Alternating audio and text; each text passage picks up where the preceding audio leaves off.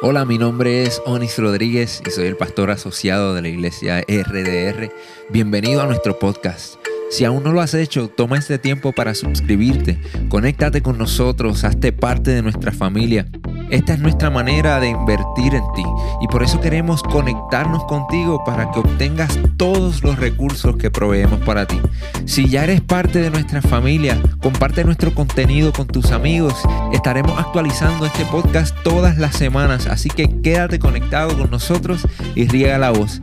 Esperamos que este mensaje sea de mucha bendición para tu vida. Bienvenidos, qué bueno que están conectados. ¿Qué tal si, si comenzamos con, con una oración? Ahí donde estás, cierra tus ojos, si puedes hacerlo, inclina tu rostro y vamos a hablar con nuestro Dios. Dios, gracias por tu amor incondicional. Gracias por tu infinita misericordia, por tu gracia. Si estamos aquí es porque así tú lo has querido, Señor. En esta mañana te pedimos que hable a nuestras vidas, Señor. Que continúes transformándonos para que cada día nos parezcamos más a ti. Y que el mundo vea en nosotros un reflejo certero de tu amor. Gracias, Señor, en el nombre de Jesús. Amén, amén. Les doy un saludo de parte de nuestro pastor Víctor Vázquez, que está en el Perú está en Chulucanas haciendo lo que Dios nos ha enviado a hacer, a establecer su reino en el corazón de la humanidad, incluyendo estos países andinos. Eh, tenemos varias iglesias allá, el, pastor les envía saludos y también el pastor Dixon.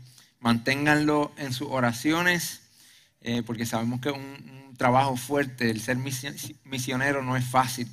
Así que mantengan al pastor en sus oraciones y hoy tengo el privilegio de, de compartir esta palabra con ustedes. Y quiero hacerle una pregunta. Quizás hay mucha gente que nos ve a través de las redes sociales, muchos de los que estamos aquí, llevamos un buen tiempo siguiendo a Jesús, entendiendo que somos sus hijos, queriendo perseverar en la fe, crecer en la fe, queriendo honrarlo a Él con nuestras vidas, entendiendo que Él nos ha llamado, que nos ha escogido. ¿Cuántos pueden testificar de eso hoy? Yo creo que muchos estamos en el mismo bote. Y la realidad es que, por lo menos así fue conmigo, cuando yo llegué a los pies del Maestro, cuando yo le entregué mi corazón a Jesús, en mi subconsciente había un mito, había eh, quizás unas expectativas que hoy entiendo que, son, que fueron erróneas. Yo pensé que cuando tú era hijo de Dios, que cuando tú seguías a Jesús, cuando decidías entregarle tu vida a Él, ya habían ciertas luchas que no ibas a tener que batallar. Ya habían ciertas cosas que no ibas a tener que lidiar con ella porque ahora tú eres cristiano. ¿Cómo es posible que un cristiano lidie con ciertas cosas y tenga ciertas tentaciones y luche con ciertas cosas que se supone que los cristianos no luchen? Y quizás tú estás aquí hoy y te sientes culpable de que sigues luchando con algunas cosas que se supone que un cristiano no lucha. Cuando yo decidí eh, ir tras el llamado que Dios me hizo de ser pastor, yo, yo entendí hasta cierto punto lo que significaba. Y la realidad es que nosotros los pastores para muchos somos como una imagen, un ejemplo gente que dejó de ser humano para convertirse en el ejemplo de una congregación o de un grupo de personas. Pero la realidad es que si soy sincero con ustedes, si soy transparente, si soy vulnerable, las mismas luchas que usted tiene son las que yo tengo también. Porque el yo ser pastor no significa que deje de ser humano. Las mismas batallas las mismas tentaciones que quizás estás luchando hoy, también yo las lucho. Porque el ser escogido por Dios no te hace exento a luchar las batallas que seguimos batallando hoy en día. Y siendo pastor, no les niego que a veces hay un sentimiento de culpabilidad en mí. No por haber pecado, pero sí por luchar con ciertas cosas. Y en estas semanas ha sido una batalla fuerte en mi vida. Ha sido, e, estos meses ha sido bastante difíciles. Mi, mi esposa es testigo de, de cosas que yo pensé que como cristiano, como pastor, ya se supone que yo no luche con estas cosas y gracias a Dios que tenemos su palabra, que nos revela la verdad, que nos revela el corazón de Dios, que nos revela el pensamiento de Dios para con nosotros. Y en estos días leí este versículo que habló a mi vida de una manera poderosa y yo sé que hoy también a ti va a hablarte se encuentra en Corintios, en 2 de Corintios capítulo 12, versículo 7. Dice, para evitar que me volviera presumido por estas sublimes revelaciones, está hablando, escribiendo el apóstol Pablo, este hombre de Dios que escribió más de la mitad del Nuevo Testamento, que llevó el mensaje de salvación a los confines de la tierra, que estuvo preso, que fue maltratado, que fue, dice la Biblia, que, que, Dios lo llevó al cielo y le mostró misterios que no le permitió compartir con la iglesia. Este gran hombre de Dios, miren lo que escriben, para evitar que me volviera presumido por estas sublimes revelaciones. Una espina me fue clavada en el cuerpo. Es decir, un mensajero de Satanás. Es yo no sé, pero cuando yo leí esto, yo dije, eh, pero este, este el apóstol Pablo escribiendo. ¿Cómo es posible que esté diciendo esto? Dice, para que me atormentara. Tres veces le rogué al Señor que me lo quitara, pero Él me dijo, te basta con mi gracia, pues mi poder se perfecciona en tu debilidad. Y la realidad es que nosotros no sabemos a ciencia cierta cuál fue la espina de Pablo. No sabemos si quizás fue una tentación, si fue una enfermedad física, una limitación a su cuerpo. No, sabemos qué lucha le tocó a Pablo porque no dice. Pero lo que sí sabemos es el propósito de esa espina. El mantenerse cerca del corazón de Dios. El, entender que a pesar de todos los logros que podemos tener, de todo lo que Dios puede hacer a través de nosotros, del gran llamado que podemos tener, de cómo la sociedad quizás nos puede ver por, una posición que puedas tener en tu trabajo, o quizás tú eres el mejor de tu clase y todo el mundo te admira, o simplemente por ser cristiano, ya la gente tiende a verte con un estándar más alto.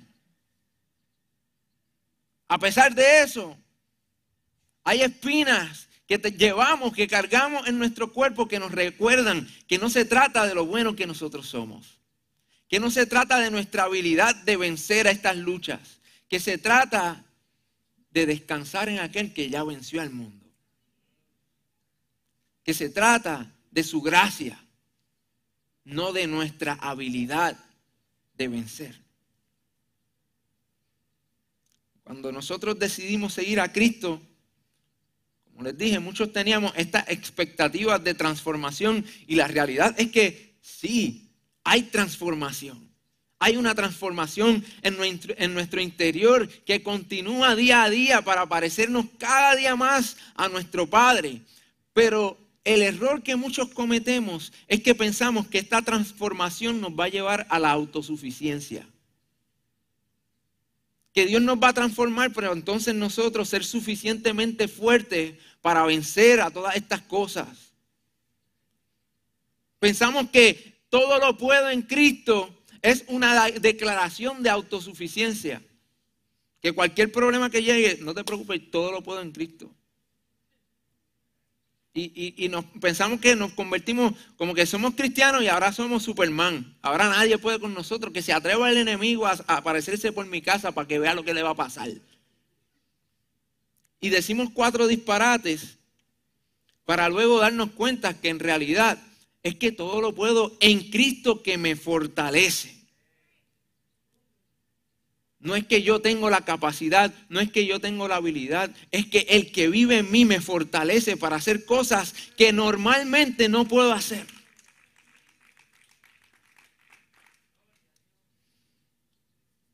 Pensamos que el llamado que Dios nos hace es a la autosuficiencia, pero el Evangelio realmente se trata de la dependencia en aquel que venció al mundo de depender en aquel que sí puede, el que sí es fuerte, el que perfecciona su poder en nuestra debilidad. Y yo no descarto que Dios continúa haciendo milagros. Yo he visto gente que ha sido sanada, liberada de un momento al otro, de la noche a la mañana, pero por lo general hay un proceso que necesitamos pasar. Hay unas luchas que necesitamos batallar. Porque Dios quiere usar esas espinas para mantenernos cerquita de su corazón. Y en esta serie titulada Espinas, vamos a estar descubriendo que la gracia de Dios es más que suficiente a pesar de las espinas que podamos llevar. Esas espinas que secretamente cargamos por miedo a lo que van a pensar. Esas espinas que secretamente llevamos, que nos llenan de culpabilidad y de vergüenza. Y en mi caso, la espina que yo he estado batallando es la ansiedad. Estos últimos meses para mí han sido unos de una lucha grande con la ansiedad al punto que mi esposa de verdad estaba preocupada por mi bienestar. Y yo me preguntaba cómo es posible que yo, el pastor de, asociado de la iglesia Rey de Reyes, el que canta de la paz de Dios, el que ora por la paz que sobrepasa todo entendimiento, ¿cómo es posible que yo ahora esté luchando con la ansiedad? Y eso me llenó de vergüenza, eso me llevó, me llenó de más ansiedad, de culpabilidad. Y la realidad es que la mayoría de las personas que están aquí, que me están viendo, en algún momento dado de sus vidas han luchado con esto también.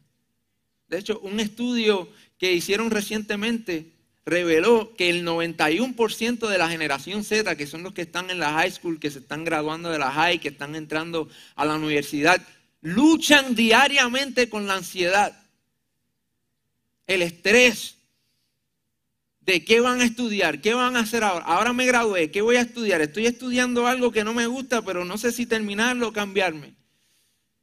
¿Cuál va a ser mi trabajo? ¿Realmente encontraré a alguien que, va a ser mi, ayuda idónea, mi, eh, mi esposo, mi esposa?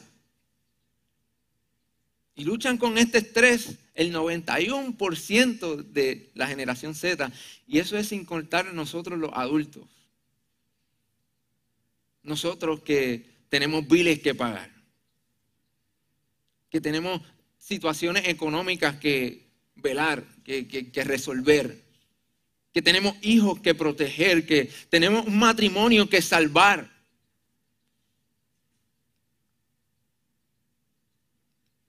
Y yo quiero desmentir un mito esta mañana. El mito es el siguiente si verdaderamente eres cristiano, no sufres de ansiedad porque tu confianza está en Dios. La realidad, hasta Jesús luchó con la ansiedad. Así como lo escucha. El mismo Jesús, nuestro maestro, luchó con la ansiedad. Y podríamos hablar, eh, o quizás eh, imaginarnos qué pudo haber pasado, porque yo me imagino que el tú nacer y saber desde que tienes uso de conciencia que tú naciste para morir por los pecados del mundo, yo me imagino que debe haber causado algo de ansiedad. Ahora, yo no me voy a poner a especular hoy. Yo quiero ir a lo que dice la palabra. Y la historia, la, Biblia dice que la noche que Jesús fue entregado, que fue traicionado, él se fue con un grupo de discípulos a orar a un lugar llamado el Getsemaní. Y allí oró y lloró y, sintió tanto el peso de lo que estaba a punto de suceder, que no solo le pidió al Padre que si fuese posible pasara de él esa, esa copa, dice que sudó sangre. Sudó sangre.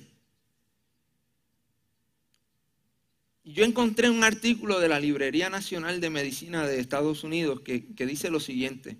Una propuesta para la etipatogenia de la hematohidrosis, que es esa condición bien extraña que casi no se ve en el mundo de las personas que, que han sudado sangre, como sugieren algunos autores, es que múltiples vasos sanguíneos presentes en forma de red alrededor de la glándula sudorípara se contraen bajo la presión del estrés.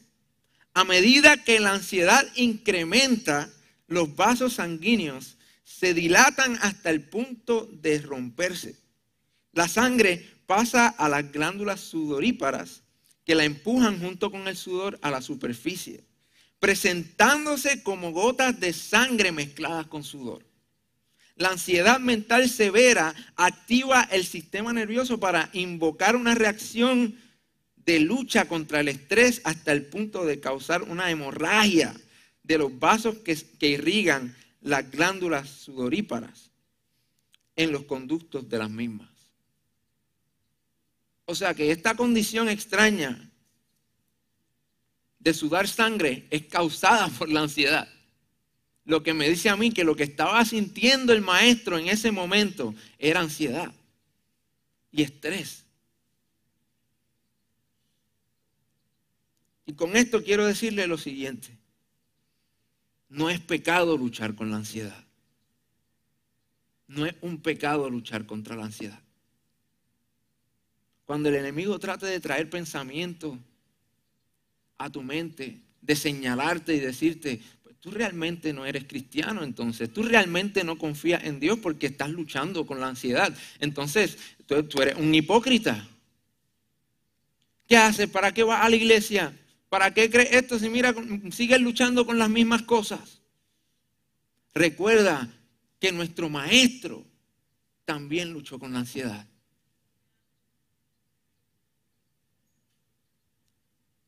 Quizás llegaste hoy aquí, quizás me estás viendo a través de las redes sociales, y tu situación económica de verdad te tiene entre la espada y la pared y te, te sientes, te encuentras lleno de ansiedad hoy la, situación en tu trabajo, quizás estás a punto de perder tu trabajo o no, la relación que tienes con tu jefe o con algún compañero de trabajo ha hecho que las cosas empeoren y hoy te encuentras lleno de ansiedad.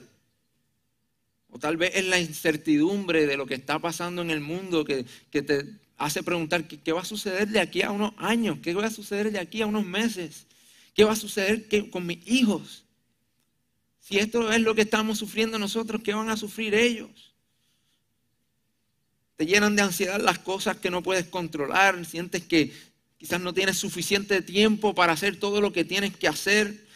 El estrés de cumplir las expectativas, la presión social, las decisiones que necesitas tomar. Hoy te encuentras luchando con la ansiedad y también estás lleno o llena de culpabilidad porque se supone que los cristianos no luchen con la ansiedad. Yo quiero decirte que no es un pecado luchar con la ansiedad, pero no fuiste creado para ser vencido por ella. No es un pecado luchar con la ansiedad, pero no has sido llamado, no has sido escogido, no has sido restaurado para ser vencido por la ansiedad. Y si hoy estás luchando con la ansiedad, si esa es la espina que está en tu cuerpo, permite que te lleve a este lugar donde reconozcas que la gracia de Dios es suficiente, que en tu debilidad Él se hace fuerte y que el que nunca ha perdido una batalla, el que está contigo, Él ve tu situación, Él conoce tus pensamientos y Él te ofrece la paz que sobrepasa todo entendimiento.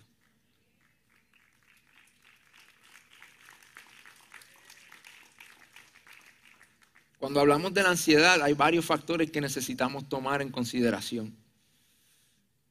Mucha gente mucho tiempo yo fui una de esas personas, yo, yo pensaba que era exclusivamente algo espiritual. Hay ansiedad, pues tienes que tener algo mal con Dios ahí, mira a ver. Verifica ahí en tu vida, no estás orando, ¿verdad? No estás leyendo la palabra. Pero la realidad es que nosotros somos seres espirituales en nuestra esencia, pero también tenemos cuerpo y alma. Y todas están entrelazadas, pero a veces hay que atender esas áreas también. Y es posible que hoy la ansiedad que tú estés sintiendo sea causada por un desbalance químico que solo, solamente un doctor te puede ayudar.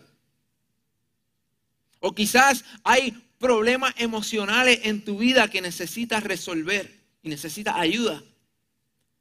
Y tampoco hay nada malo en buscar ayuda profesional o médica. Porque Dios ha escogido personas y ha preparado personas específicamente para eso. Es una locura si yo sufro de presión alta, decir, no, eh, yo estoy llorando, o no me tengo que tomar las pastillas. Es una locura si yo sufro de eh, diabetes. Yo no cuidarme porque no, porque yo voy a la iglesia y yo leo la Biblia y, y papá va conmigo. Él es el que me baja el azúcar. Y no estoy diciendo que Dios no pueda hacer ninguna de estas cosas, pero cuando tú ves el carácter de Dios revelado a través de su palabra, te das cuenta que Dios nos dice que hagamos lo que está a nuestro alcance, porque Él se encarga de lo demás. Él se encarga de lo que tú y yo no podemos hacer. Él se encarga de lo que tú y yo no podemos lograr. Pero lo que está a nuestro alcance, seamos responsables en hacerlo. Entonces, si necesitas ayuda, no hay nada malo en buscar ayuda profesional, ayuda médica, porque hay diferentes aspectos que necesitamos ver, hay diferentes factores que pueden contribuir a nuestra lucha con la ansiedad. Ahora, de algo estoy seguro, todo lo que hacemos es espiritual, porque nuestra esencia es espíritu, nuestro creador es espíritu. Y todo lo que hacemos en nuestra vida, sea grande o pequeño, sea en público o en secreto, es espiritual. Y como yo no soy doctor ni psicólogo, hoy les voy a hablar específicamente de esto, del aspecto espiritual, del factor espiritual. Y lo primero que necesitamos entender es que la ansiedad es un síntoma, es una alerta.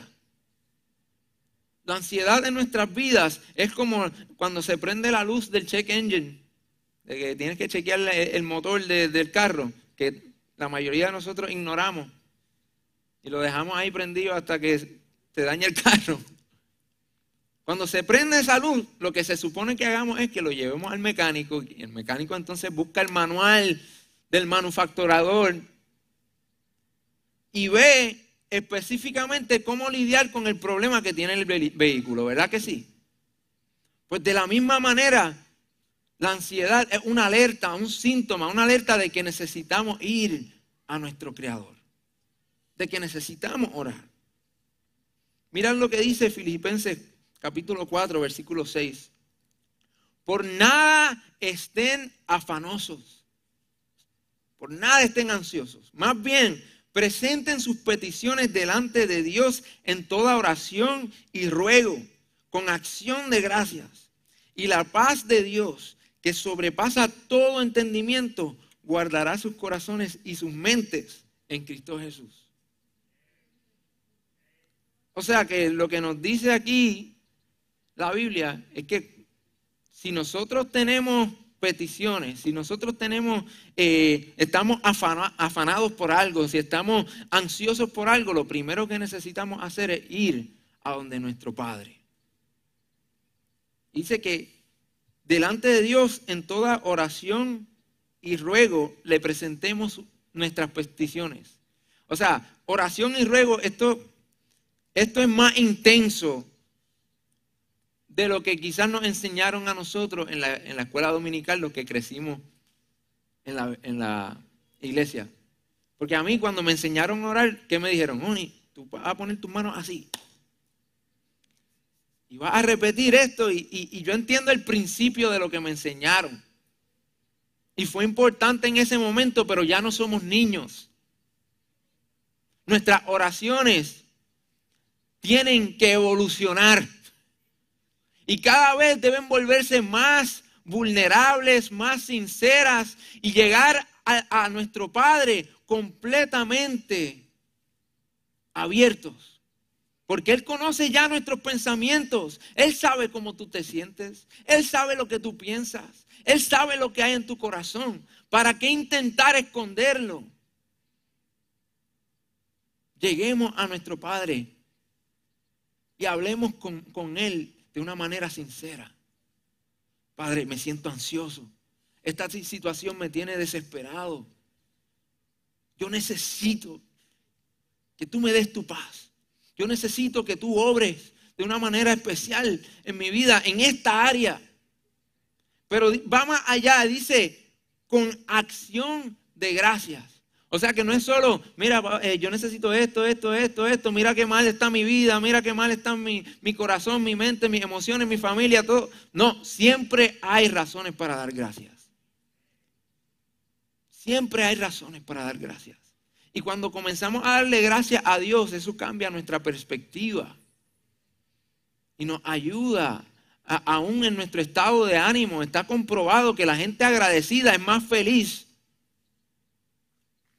entonces, cuando traigamos nuestras peticiones en oración y ruego con la misma intensidad que le pedimos, le damos gracias.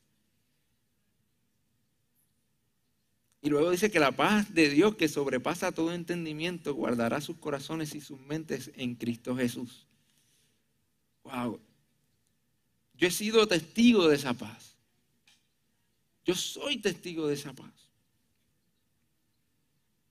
Y también soy testigo de que hay temporadas que requieren más oración que otras. Yo recuerdo la primera vez que yo de verdad luché con la ansiedad, o sea, de una manera fuerte. Eh, fue de los momentos más oscuros de mi vida, cuando mi esposa y yo estábamos al borde del divorcio, estábamos separados y yo tenía a veces unos ataques de ansiedad que yo casi no podía ni respirar. Y en esos momentos yo fui testigo de este versículo en mi vida. Y quizás pueda sonar como una locura, pero a veces habían 10, 11, 12 veces al día que yo me paraba de lo que estaba haciendo y me encerraba y me tiraba de rodillas a buscar la presencia de mi Dios porque era donde único podía encontrar paz. Quizás tú estás hoy en una temporada de tu vida que necesites orar más a menudo. No estoy hablando que te encierres en tu cuarto por una, dos, tres horas. Quizás lo que necesitan son diez minutos. Diez minutos en la presencia de Dios. Lo puede cambiar todo. Hay temporadas que requieren más oración que otras. Primera de Pedro, capítulo 5, versículo 6 dice, Humíllense pues bajo la poderosa mano de Dios para que Él lo exalte al debido tiempo. Echen sobre Él toda su ansiedad porque Él tiene cuidado de ustedes. Cuando estés luchando con la ansiedad, ve al Padre y recuerda quién es el que cuida de ti. No es un ser humano, no es tu mamá terrenal ni tu papá terrenal. No es el pastor Víctor, no soy yo, no es tu familia. El que cuida de ti es el Todopoderoso. El que nunca ha perdido una batalla. Aquel que ha prometido estar contigo hasta el fin de los días. Él es el que cuida de ti. Y cuando tú entiendes la grandeza de aquel que te cuida, entonces puedes descansar en ese cuidado primero que necesitamos hacer es orar, ir a nuestro Padre y segundo, tomar acción. Haz lo que tú puedes hacer y deja que Dios se encargue de lo demás. Busca ayuda de ser necesario, como ya les dije. Toma acción porque muchas veces la ansiedad que, con la que luchamos es causada por nuestras propias decisiones o por nuestra falta de acción. Es causada por procrastinar aquellas cosas que se supone que hiciéramos hace tiempo, pero le hemos, le hemos dado de larga, de larga, y de, momento nos sentimos atrapados porque ahora tenemos todo el trabajo que se supone que hiciéramos ayer, más el trabajo de hoy. Y mira lo que dice la Biblia acerca de esto. Efesios capítulo 5, versículo 15. Así que tengan cuidado de su manera de vivir no vivan como los necios, sino como los sabios, aprovechando al máximo cada momento oportuno, porque los días son malos. Aprovechando al máximo cada momento oportuno. Recuerden, Dios nos ha llamado a ser buenos mayordomos de los recursos que ha, puesto en nuestras manos. Y el tiempo es el más valioso de ellos. No lo desperdicies. Porque al final del día vas a estar lleno de ansiedad porque no aprovechaste bien tu tiempo. De igual manera, una manera en la que somos buenos mayordomos de nuestro tiempo es el hecho de no siempre decirle que sí a la gente. Es el saber decir que no. El no sobre comprometernos con la gente. Le decimos que sí a todo el mundo y después nos sentimos ansiosos porque no sabemos cómo vamos a cumplir. Toma acción y aprende a decir que no también. Sé responsable con tu tiempo. Y número tres, mantén tu mente enfocada en Dios. Confía en Él. No permitas que tu mente se consuma por lo negativo. En Isaías, versículo 26, capítulo 26, versículo 3 dice, tú guardarás en perfecta paz a todos los que confían en ti, a todos los que concentran en ti sus pensamientos. Confíen siempre en el Señor, porque el Señor, Dios, es la roca eterna. Enfoca tu mente en Él. Cuando lleguen las noticias, cuando lleguen las malas noticias, cuando lleguen, eh, eh, eh, cuando el mundo tuyo esté pata arriba, Enfócate en el Señor. Dale tu atención al Señor. No permitas que, lo que sucede a tu alrededor te, te desenfoque. Mantente enfocado en el Señor porque Él es la roca firme. Y el que construye su casa sobre la roca se mantendrá firme hasta el final. Cuando el mundo parece estar temblando, cuando la tormenta llega, cuando sopla el viento, cuando truena el cielo, el que está sobre la roca permanecerá.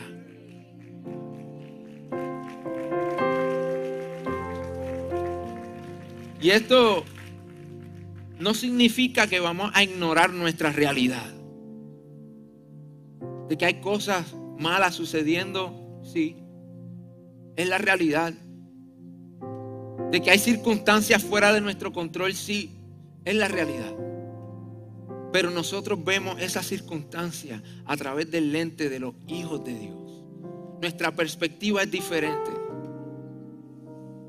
Cuando estemos agobiados por el ruido, vamos a la escritura recordamos quién es Dios, lo que Él ha hecho, recordamos lo que Él ha hecho en nosotros, escuchamos su voz, ponemos nuestro enfoque en Él, porque Él nunca falla, Él nunca cambia. Cuando estemos luchando con la ansiedad, ora, toma acción y enfócate en Dios. A mí me encantan las escrituras, mientras más las leo, más me enamoro de las escrituras, porque además del significado que tú puedes tener o, sacarle a, un versículo bíblico, a un capítulo, también hay tanto simbolismo, tanta poesía que para mí es algo hermoso y uno de los símbolos más hermosos que nosotros podemos ver en las escrituras es esta corona de espinas. La corona de espinas es un símbolo de que Jesús el Hijo de Dios, el Verbo, el Rey de Reyes, el Señor de Señores, se quitó su corona de rey para llevar nuestras espinas sobre su cabeza. Nuestras luchas, Él las batalló. Nuestro dolor, Él lo sufrió. Nuestro pecado, Él lo llevó. Nuestra vergüenza, Él la cargó. Todo para que hoy nosotros podamos ser coronados como hijos de Dios. Para que hoy nosotros, por Él haber llevado nuestras espinas, podamos decir con toda seguridad, la gracia de Dios es más que suficiente para mí. En mi debilidad, Él perfecciona su poder.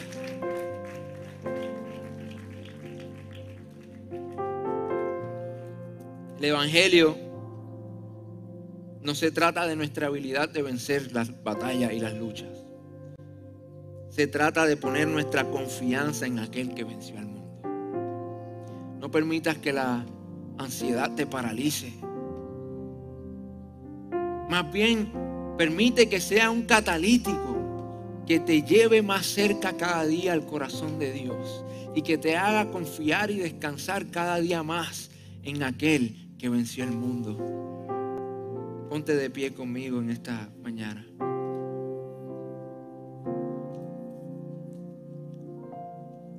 Jesús les dio esta promesa a sus discípulos, a sus amigos. Y aquí, hoy, miles de años después, continúa dándonos esta promesa a nosotros, los amigos de Él, a nosotros sus discípulos. La paz les dejo, mi paz les doy. Yo no se la doy a ustedes como la da el mundo no se angustien ni se acobarden. Y yo quiero decirte en esta mañana que como el mundo no te dio esa paz que Dios te dio, tampoco te la puede quitar. La paz que te da Dios, el mundo no te la puede quitar porque no fue el mundo que te la dio. Él no da la paz como el mundo la da. Su paz es una paz sobrenatural, una paz que sobrepasa todo entendimiento, una paz que hoy Tú y yo tenemos acceso a ella, no por lo que nosotros hicimos, sino por el precio que Él pagó en la cruz. Así que reclama tu paz en esta mañana y dile, Señor, te necesito. Te necesito.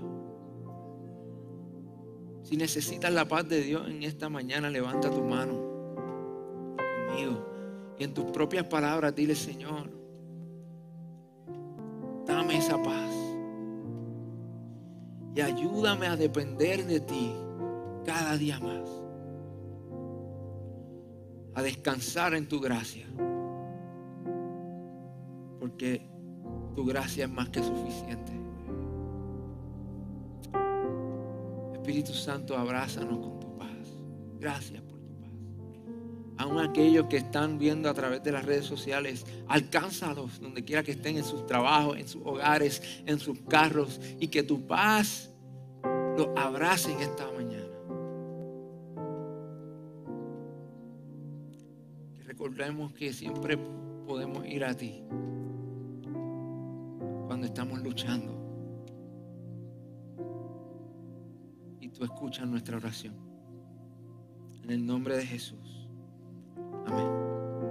Gracias por conectarte con nosotros. Si este mensaje ha sido de bendición para tu vida, te voy a pedir tres cosas. Primero, Hazte parte de nuestra familia. Suscríbete a nuestro podcast y conéctate todas las semanas con nuestro contenido. Número 2. Comparte nuestro contenido con tus amigos. Y número 3. Considera la posibilidad de asociarte con nosotros. Si Dios ha impactado tu vida a través de este ministerio, ayúdanos con tus donaciones a continuar bendiciendo a mucha gente. Lo puedes hacer yendo a iglesiardr.com diagonal donaciones.